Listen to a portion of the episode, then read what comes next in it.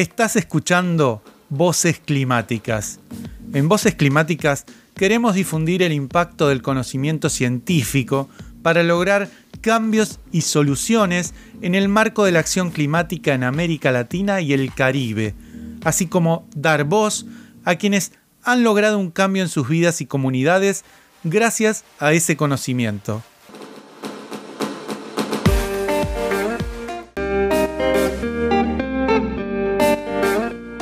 ¿Cómo puede reducirse el riesgo de contaminación en zonas costeras vulnerables? ¿Cómo se puede construir resiliencia climática en esas comunidades? En este episodio de Voces Climáticas te presentamos la iniciativa BASIC, Interacciones entre cuencas, mar y comunidades. BASIC tiene como objetivo generar herramientas de adaptación para el manejo integrado de recursos hídricos en la zona costera de Cartagena, Colombia, para así avanzar hacia la reducción de riesgos de contaminación, la conservación de servicios ecosistémicos y la adaptación al cambio climático.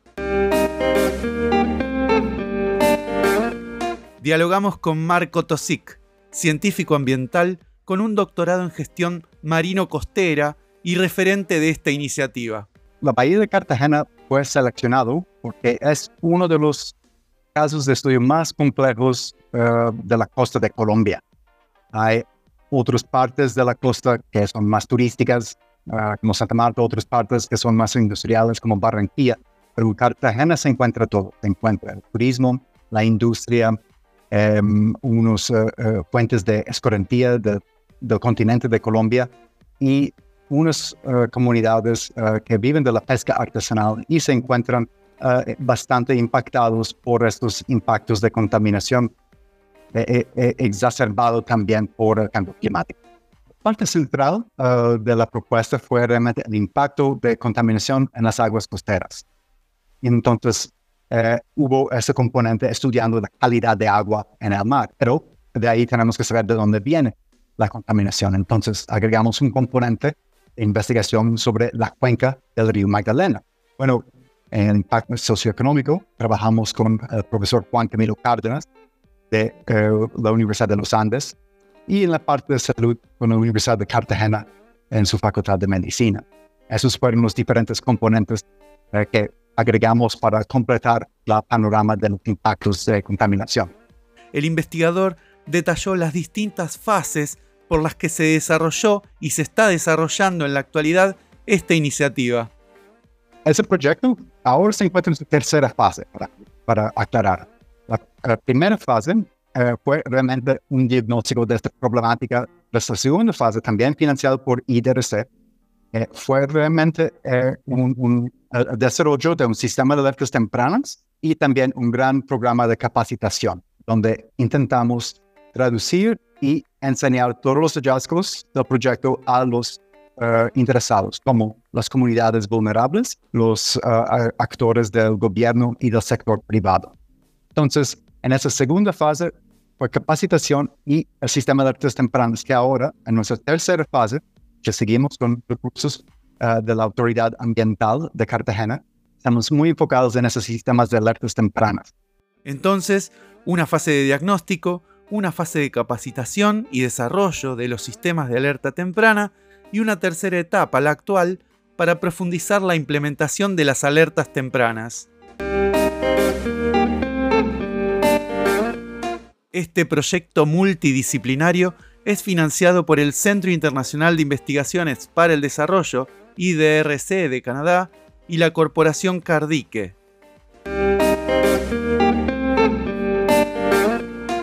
Es interesante conocer más sobre las alertas tempranas y es por eso que Marco Tosic desarrolló más este tema. Este sistema fue basado en un modelo hidrodinámico de la bahía de Cartagena. En esos primeros pasos um, configuramos y calibramos un modelo uh, hidrodinámico que de hecho fue parte de mi, tesis doctoral. En la segunda fase tomamos ese modelo ya calibrado y lo configuramos en tiempo real para que esté continuamente calculando y emitiendo uh, simulaciones y pronósticos de cómo es uh, hoy y cómo es mañana las condiciones de la bahía.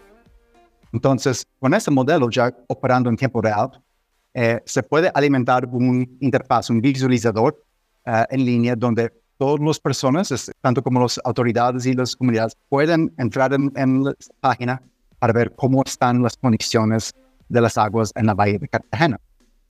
Es un, trabajo bastante grande, um, pero ahora haber establecido esa fundación, esta uh, fundación del, modelo que está circulando, podemos hacer varias herramientas. Por el momento, lo que ya tenemos es un sistema de alertas para derrames. Si alguien puede entrar en ese sistema, hacer en este punto, en esta hora, hubo un derrame real o hipotética, y el modelo va a ver dónde se va a dispersar este derrame. También estamos trabajando en otras herramientas para incorporar como un sistema de alertas para corrales, porque hay varios parámetros de calidad de agua que sabemos impactan a los arrecifes de coral. Con ese sistema podemos pronosticar si esa calidad de agua va a pasar esos límites.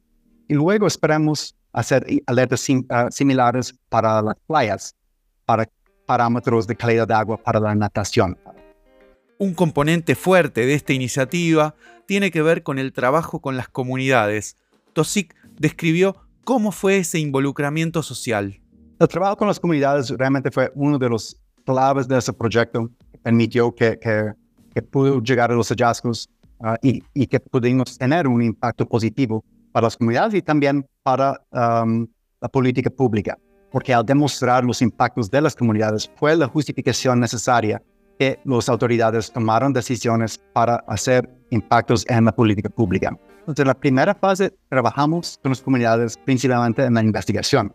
Trabajamos con pescadores artesanales en la colección de peces y colegas en la Universidad de los Andes hicieron análisis ecotoxicológicos para ver la cantidad de contaminantes en esos. Afortunadamente encontraron uh, mercurio y plomo en cantidades no deseables. Colegas de Unicartagena Ah, desde la perspectiva médica, hicieron análisis también con uh, las comunidades ah, de la sangre y encontraron mercurio ahí también. Eh, por otra parte, mismos médicos hicieron evaluaciones general de, la salud en esas comunidades para ver un poco cómo es eh, el impacto general de la escasez del agua o la contaminación del agua. Eso fue la primera fase del proyecto. La segunda, trabajamos más en las comunidades en transferir todo el conocimiento científico a ellos, traduciéndolo obviamente en una forma de lengua común que ellos podrían entender e igualmente aprendiendo de ellos, de su conocimiento local, de su sistema natural. En su capacitación sobre el manejo de aguas, eh, sobre eh, la contaminación, sobre eh, factores de, de, gobernanza ambiental y algunos programas de capacitación, específicas eh, para eh, niños en, los colegios de las comunidades eh, sobre el uso del agua. Y también con, em, con mujeres en las comunidades, particularmente las mujeres que, que, se quedan en las casas, porque ellas no tenían la oportunidad para venir al programa de capacitación grande que tuvimos tienen responsabilidades en la casa. Entonces llevamos un programa de capacitación a las casas para que ellos también podrían aprender de aspectos de eh, buenas prácticas en el manejo de agua doméstica. Uno de los hitos de BASIC fue la creación por parte del gobierno de un comité intersectorial para el manejo ambiental de la bahía de Cartagena. Escuchemos al investigador al respecto. Este comité es algo muy novedoso porque el comité incorpora no solo los actores del gobierno, sino también representantes del sector privado eh, y eh, representantes del sector académico, pero más importante que hay dos representantes de líderes de las comunidades y dos pescadores de las comunidades también. Crear ese comité realmente es el primer paso más importante para hacer una buena gobernanza ambiental de la zona para que todos los interesados están involucrados en los planes y en la conversación para rehabilitar la zona. Entonces, realmente esos los hallazgos del proyecto contribuyeron a la creación del comité. Y en ese programa de capacitación que hicimos en la segunda fase del proyecto, aseguramos de invitar todos los participantes de este comité, con la idea de que si, si les capacitamos, si les transmitimos todo el conocimiento del proyecto, ellos pueden ir a esas reuniones del comité, todos con la misma información, para que haya igualdad en el conocimiento y que ellos pueden ya pasar a la fase de, de, hacer soluciones y no quedarse en una discusión de cuáles son las fuentes de eh, contaminación o cuáles son los impactos.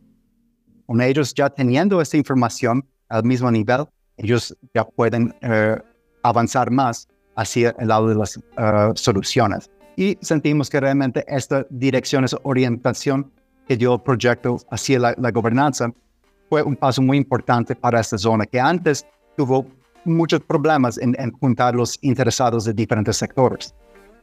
Como toda gran iniciativa, no estuvo a salvo de tener que atravesar grandes desafíos. Realmente, en, ese sentido, uno de los proyectos, problemas eh, que el proyecto tuvo en su, primera fase era juntar los interesados, porque a través de muchos años de desacuerdos fue difícil eh, juntar comunidades impactadas con eh, el sector privado, um, sector industrial particularmente, porque hubo un sentido de, culpa en, en, ambas direcciones y, y, no logramos en los primeros años cualquier invitación que fue enviada a las dos fue rechazada.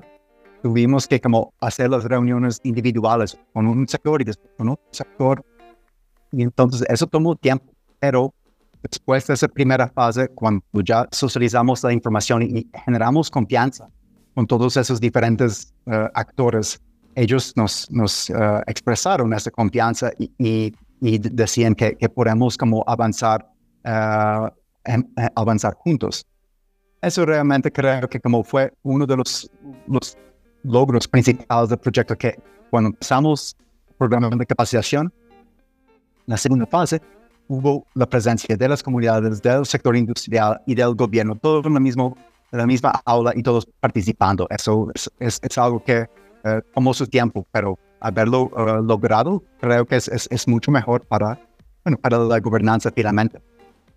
Para concluir, Marco Tosic reseñó el momento actual del proyecto y las oportunidades de su expansión. Esta tercera fase del proyecto ha estado financiado por la Autoridad Ambiental que tiene eh, el mismo objetivo de nosotros de seguir desarrollando el sistema de alertas tempranos para agregar más información y ojalá ampliarlo. Tenemos una gran oportunidad ahora para expandirlo y hacer más aplicaciones para, para la pesca, para el turismo también. Entonces, eh, ahora estamos eh, enfocado en ese sistema y estamos buscando socios realmente que pueden apoyar en cuanto a, la financiación del proyecto. Eh, hemos generado un muy buen eh, mecanismo de financiación con la autoridad ambiental, pero igualmente esos son siempre financiación anual, ah, que también depende de eh, cambios administrativos que ocurren con cada fase de, de elecciones. Entonces, estamos ahora explorando más en el sector privado porque vemos que hay muchas aplicaciones ah, para ah, las empresas o para los puertos ah, que pueden ser muy interesantes para el, manejo de las aguas y realmente como una iniciativa de sostenibilidad. Entonces, en eso estamos realmente en, ese sueño de, de, expandir, pero a la vez estamos siguiendo siempre en el monitoreo de las aguas y el mantenimiento de este sistema de alertas temprano. Hasta aquí llegamos con este episodio de Voces Climáticas. Voces Climáticas es una iniciativa del Centro Internacional de Investigaciones para el Desarrollo, IDRC de Canadá, Latin Clima, la Alianza Clima y Desarrollo CDKN, Fundación Futuro Latinoamericano, Claves 21 y el Centro Científico Tropical.